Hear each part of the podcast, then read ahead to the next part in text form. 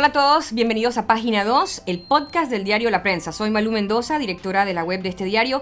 Hoy vamos a hablar un poco acerca de la Asamblea Nacional, un lugar que cubrimos todos los días, siempre estamos pendientes en el diario La Prensa y por supuesto esta semana eh, con información que se generó justamente con el presupuesto de la nación y además los camarones legislativos que incluyeron a última hora en ese proyecto. Pero no solamente los camarones, también vamos a conversar acerca del el ambiente que se vivió tras bastidores durante las sesiones del Pleno de la Asamblea Nacional. Para hablarnos de esto nos acompaña Dalia Pichel. Ella es periodista de política y además también conduce el podcast Sin Nombre junto a otros periodistas de la sección de política. Dalia, bienvenida. Hola, gracias. Cuéntame un poquito, porque estamos acostumbrados a que los camarones legislativos vienen uno o dos. Eh, en este proyecto legislativo, ¿cuántos camarones nos incluyeron? Fue, fue como una cena. camarones? Sí, fue una cena, fue una goleada. Fueron, vamos a decir que grandes, muy obvios, tres. Y fueron introducidos todos juntos y no hubo tiempo para hacer absolutamente nada por el tema. Hay que resaltar que estos fueron los últimos tres días, de lunes a miércoles, los últimos tres días del periodo legislativo. Eh, la Asamblea se maneja en dos periodos legislativos por año y el primero es de julio, perdón, el segundo periodo del año es de julio, primero de julio al 31 de octubre. Y terminó el miércoles de esta semana, 31. Y bueno, se tenía pendiente aprobar el presupuesto general del Estado. Y todo fue bastante, pasó por el trámite legislativo, como le llaman, que es primero, segundo, tercer debate, en los últimos tres días, lunes, martes y miércoles. O sea que em, se pusieron productivos porque tenían algún tiempo en el que no se aprobaban eh, leyes. Dentro de lo que aprobaron eh, está para el público que escucha el podcast que las federaciones y patronatos van a estar autocontrolando, autovigilancia de sus propias finanzas. Esto tiene que ver con el artículo 345.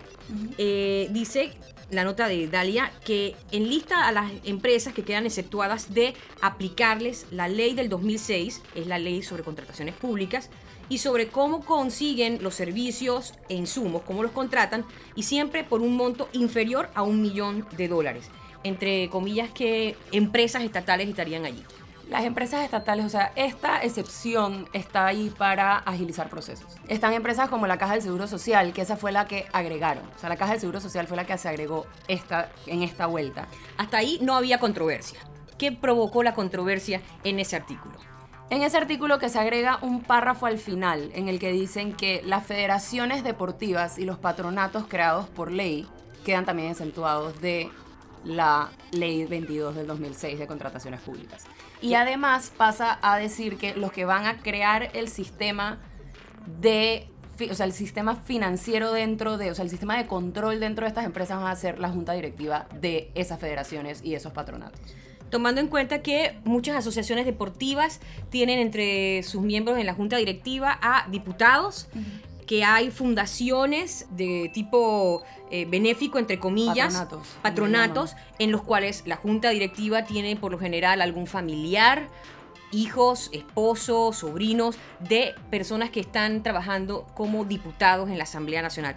Simplemente es un... El párrafo en sí habla de es importante la mención porque se habla mucho de las federaciones deportivas por todo el tema que esta semana hemos estado recibiendo mucha información sobre ese tema específico, pero también las, los patronatos creados por ley están incluidos ahí. Y patronatos creados por ley, hay uno que llama mucho la atención, eh, que fue creado en 2016 por el diputado, o sea, el, el proyecto de ley que lo crea, el 7 de enero de 2016 es Luis Barría. Luis Barría es uno de los comisionados de la ley de presupuesto y este diario pudo saber que fue uno de los que creó esta modificación, o sea, añadió esta modificación a la ley del presupuesto general del Estado para que se incluyeran los patronatos. Y él es el diputado a cargo del área donde está el patronato de la cinta norteña que queda en el circuito 810. Quiere decir que hay un conflicto de interés directo eh, y un interés particular. Los diputados que impulsaron el cambio, entre comillas, el, el camarón ese dentro del el artículo, fueron Luis Barría, pertenece al Partido Panameñista, está Raúl Pineda, pertenece al Partido Revolucionario Democrático PRD, y Miguel Fanovich del Movimiento Liberal Republicano Nacionalista Molirena. Ese no fue el único artículo que se modificó, eh, también se creó una especie de, entre comillas, beneficio para, para las oficinas que no están eh, en el área de la Asamblea, que están en otra ubicación del país. Sí, se podría llamar beneficio. También en uno de los artículos de este proyecto de ley, que es muy extenso, ese también era otro tema importante, se hablaba de que la Asamblea solo tenía, cuando hacían una contratación de personal contingente o temporal, como les llaman, que son todo este personal que ha creado controversia por, por las famosas planillas de la Asamblea. Cuando hacen una contratación, la tiene que, claro, refrendar la, la Contraloría, pero al Ministerio de Economía y Finanzas solo le mandan un listado para su conocimiento. Entonces esas palabras su conocimiento lo que hacen es que cuando hay una irregularidad, el MEF no tiene ningún tipo de competencia para salir y decir, o sea, el MEF no puede auditar, el MEF no puede investigar, porque ellos tienen esto para su conocimiento. Ellos no han esta, sido parte del proceso que dijo sí o no a esas contrataciones. Entonces no es solo que los va a exentuar de tener que hacer ese control extra, sino que también agregan una oración donde dice que las oficinas de la Asamblea Nacional o las oficinas de cada diputado en sus corregimientos, o sea, en su, no corregimientos, perdón, en sus circuitos electorales son extensiones de la Asamblea Nacional. ¿Eso qué quiere decir? Que un diputado que tiene una oficina en PC puede contratar a alguien temporalmente en PC y cae bajo esa lista que el MEF no controla. No controla. Y que estaría entonces formando parte de esas contrataciones a las cuales, de las cuales no se hacen responsables los diputados ni tampoco la Asamblea a la hora de la solicitud de rendición de cuentas. Exacto. Ok. Además de esto, parece que ganan las federaciones. Las federaciones eh, eh, en estos últimos días, a través de la investigación que ha hecho el diario La Prensa sobre cómo dineros de Pan Deportes van a la Fedebase y llegan a lugares donde ni siquiera hay ligas de béisbol, también se encontraron beneficiadas en esta ley de, contrataciones. Cuéntame un poquito acerca de eso. Sí, las federaciones logran saltarse la ley de contrataciones públicas, la ley 22 de contrataciones públicas, que es muy criticada de por sí. O sea, se habla de que hay muchos espacios dentro de la ley para prácticas que no son rectas, por decirlo así. Las más transparentes. Las más transparentes, exacto. Entonces, que ya, o sea, darle ese permiso escrito a la ley de contrataciones públicas es lo que decía la diputada Ana Matilde Gómez. Si ya de por sí, teniendo que seguir la ley 22 de contrataciones públicas, hacen lo que ha demostrado el diario La Prensa, ahora los están, simplemente les están dando un go escrito. O sea, legalmente ya no van a tener que rendir, esas cuentas. Cuéntame un poquito acerca del ambiente en la Asamblea el día 30 de octubre. Estaba presente la ministra de Economía y Finanzas, Eida Varela de Chinchilla. Estaba eh, obviamente en espera de la aprobación en tercer debate de ese presupuesto. ¿Cuál era la cara de ella? Porque eh, eh, me imagino que, con todas esas situaciones y sobre todo cuando se da cuenta de, los goles que metieron en, el proyecto que no estaban al ser presentados originalmente por el Ejecutivo. el Ejecutivo presentó el proyecto de ley, sin embargo, el lunes en la noche, el, el 29 en la noche, en la Comisión de Presupuestos se se aprobó en primer debate. Y en esa, en esa reunión fue donde se introdujeron todos estos artículos. Entonces, Eida Varela de Chinchilla no se dio cuenta de los camarones el 30, ella se dio cuenta de los camarones el 29. De hecho, en la comisión, la sesión duró como 5 horas. Yo estuve ahí la mayoría del tiempo y leyeron una cantidad de artículos, como tiene que ser, leyeron todos los artículos de la ley, es una ley de 113 páginas, si no me equivoco estuvieron leyendo por mucho tiempo, se, tornó bastante tedioso y cuando fueron a leer las modificaciones, las modificaciones que estaba la comisión, que son 14 comisionados, es presidida por Benicio Robinson.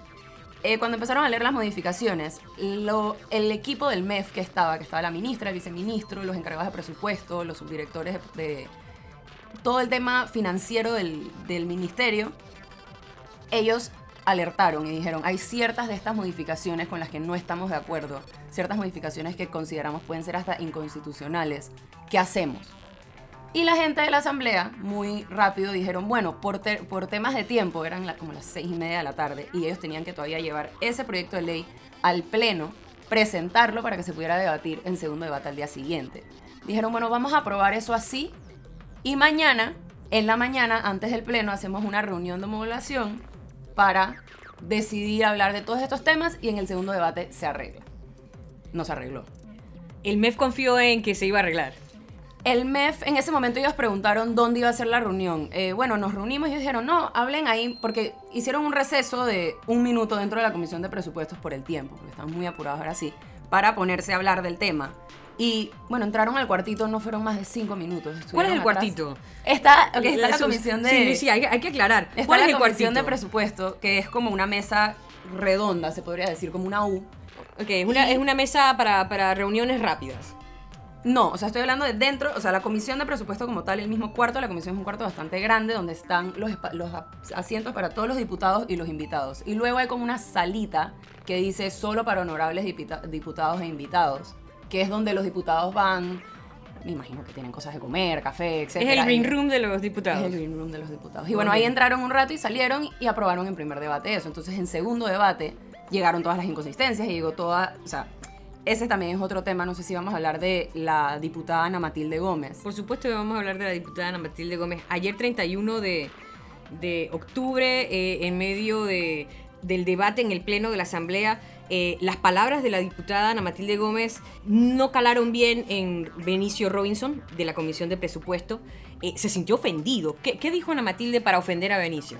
Pasa es que Ana Matilde desde el, la diputada independiente, porque Ana Matilde es la única diputada independiente en la Asamblea, y ella desde el martes, el día del segundo debate, estaba verdaderamente molesta y cuestionaba el mecanismo por el cual se debate el presupuesto general del Estado. Porque lo que ella decía es que, ¿cómo es posible que ella llegue a su curul a las 3 de la tarde el martes para segundo debate y tenga que analizar y estudiar un proyecto de ley de 113 páginas? Entonces ella dice, no es humanamente posible que yo vea todo lo que está aquí, que yo revise todas las modificaciones que hicieron. Yo no estoy de acuerdo con estas cosas y ya no hay tiempo. Estuvieron sesionando, esto fue el martes, como hasta las once y media de la noche, cuando por fin lo aprobaron en segundo debate. Entonces lo que ella decía es que no da tiempo para la revisión correcta o correspondiente que amerita un proyecto tan importante. Entonces ya la pelea ella la traía desde el martes y ella se lo dijo muy claramente a la, a la ministra de Economía y Finanzas el martes. Le dijo que básicamente que se dejaron del legislativo, que se dejaron porque le fueron soltando mucho poder y cuando lo trataron de recoger ahora al final no supieron cómo hacerlo. Y que, o sea, ella dijo, yo voy a votar en contra de esto, esto al final se va a aprobar así como está, no vamos a lograr hacer nada, pero cuestionó mucho la falta de, no sé si, como la falta de esfuerzo por parte del Ministerio de Economía y Finanzas para parar estas modificaciones, estos camarones que metieron. Para estar más vigilante de su propio tema. Sí, se lo preguntó directamente, como que ustedes no cuestionaron esto en, en la comisión, el momento que la comisión... Porque la ministra dijo muy rápido como que, ah, es que ese párrafo de las federaciones lo agregaron en comisión. Le metíle como que sí, pero su trabajo de estar ahí era para cuestionar, pero ¿y este párrafo por qué? Y eso nunca se hizo, entonces pasó segundo debate y pasó tercero y... Y bueno, el presupuesto del Estado para 2019 va a ser de 23.669 millones de dólares. Se aprobó en ese tercer debate, los camarones están aprobados y ahora qué sigue. Y bueno, eh, como me habías preguntado sobre Benicio Robinson, sí, él se ofendió con la diputada Ana Matilde Gómez. Eh, Benicio Robinson es el presidente de la Comisión de Presupuestos y una de las comisiones que más veces se tiene que reunir y que más trabajo, no sé si es los que más trabajo hacen, pero son los que tienen más responsabilidades eh, agendadas, porque ellos no solo revisan el presupuesto del Estado, que son varias visitas presupuestarias de todas las instituciones, sino que ellos también hacen las partidas, los traslados de partidas, ellos los tienen que revisar y aprobar. Entonces Benicio Robinson lo que estaba diciendo era que era muy fácil para la diputada Ana Matilde Gómez quejarse cuando ella no está en la comisión y no está consciente del trabajo que han tenido esos 14 comisionados a lo largo del año, del arduo trabajo que ha sido eh, este presupuesto del Estado de los últimos tres meses.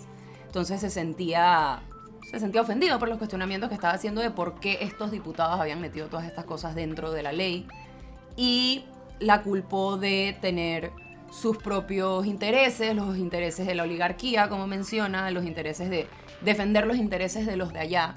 Tenía unas frases como, nosotros los pobres no votaremos por Ana Matilde Gómez.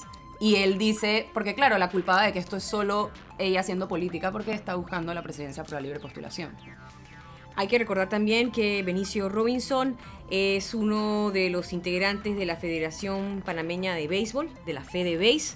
Justamente la FedeBase ha sido la mayor beneficiada de fondos del PAN Deportes. Le invitamos desde el podcast Página 2 a leer la investigación hecha por Maritrini Sea. Tiene que ver con las partidas circuitales del deporte. El béisbol es la forma como algunos diputados obtienen fondos que vienen de PAN Deportes. Le invitamos a leer esa investigación en prensa.com y a estar pendientes de más detalles de lo que ocurre en la Asamblea a través de nuestro impreso y de nuestra página web. ¿Nos preparamos entonces para seguir aprobando cosas en la Asamblea, sí o no? Pues en teoría sí, por lo que ha dicho el Ejecutivo es que sí va a llamar. Ya se acabaron las sesiones ordinarias, están supuestas a volver a empezar en enero. Sin embargo, el Ejecutivo ha dicho que como hay temas pendientes importantes por discutir, que el legislativo tiene que aprobar o no aprobar, va a llamar a sesiones extraordinarias, que empezarían probablemente a mediados de este mes, después de fiestas patrias y de todas estas fechas. Eh, hay varios temas pendientes. Primero, la designación de los magistrados de la Corte Suprema de Justicia. Ese es un tema que tiene pendiente el, Ejecutivo todavía y no se saben los nombres todavía, pero es una discusión que ya la última vez que trató de nombrar fue hizo bastante revuelo dentro del legislativo. También hay que discutir la ley de evasión fiscal, eso está pendiente en el Pleno también. Y el nombramiento del director de la Caja del Seguro Social por parte del Ejecutivo también está pendiente. En la lista de pendientes de la Asamblea Nacional también se encuentra la aprobación de un proyecto que ya fue presentado, es el que crea la carrera de protección civil. Además está pendiente la regulación en la instalación y uso de juegos mecánicos y otro de los proyectos que están pendientes en aprobación, aquel que declara el área de Panamá Norte como zona de interés turístico, ecológico y cultural. Yo, me imagino de quién es este proyecto. Luis Barría. Luis Barría, el diputado Luis Barría. Y otro proyecto que llamó mucho la atención y que todavía está en el cajón de pendientes de la Asamblea es el que tiene que ver con el uso medicinal de la marihuana. Espera el segundo debate en la Asamblea o sea, Nacional. Ya está en el pleno, porque si es segundo está en debate, el pleno, está en pero, el pleno. pero no lo discutieron ni siquiera. no. Eso, eso no. Llevan meses que no lo tocan, sí.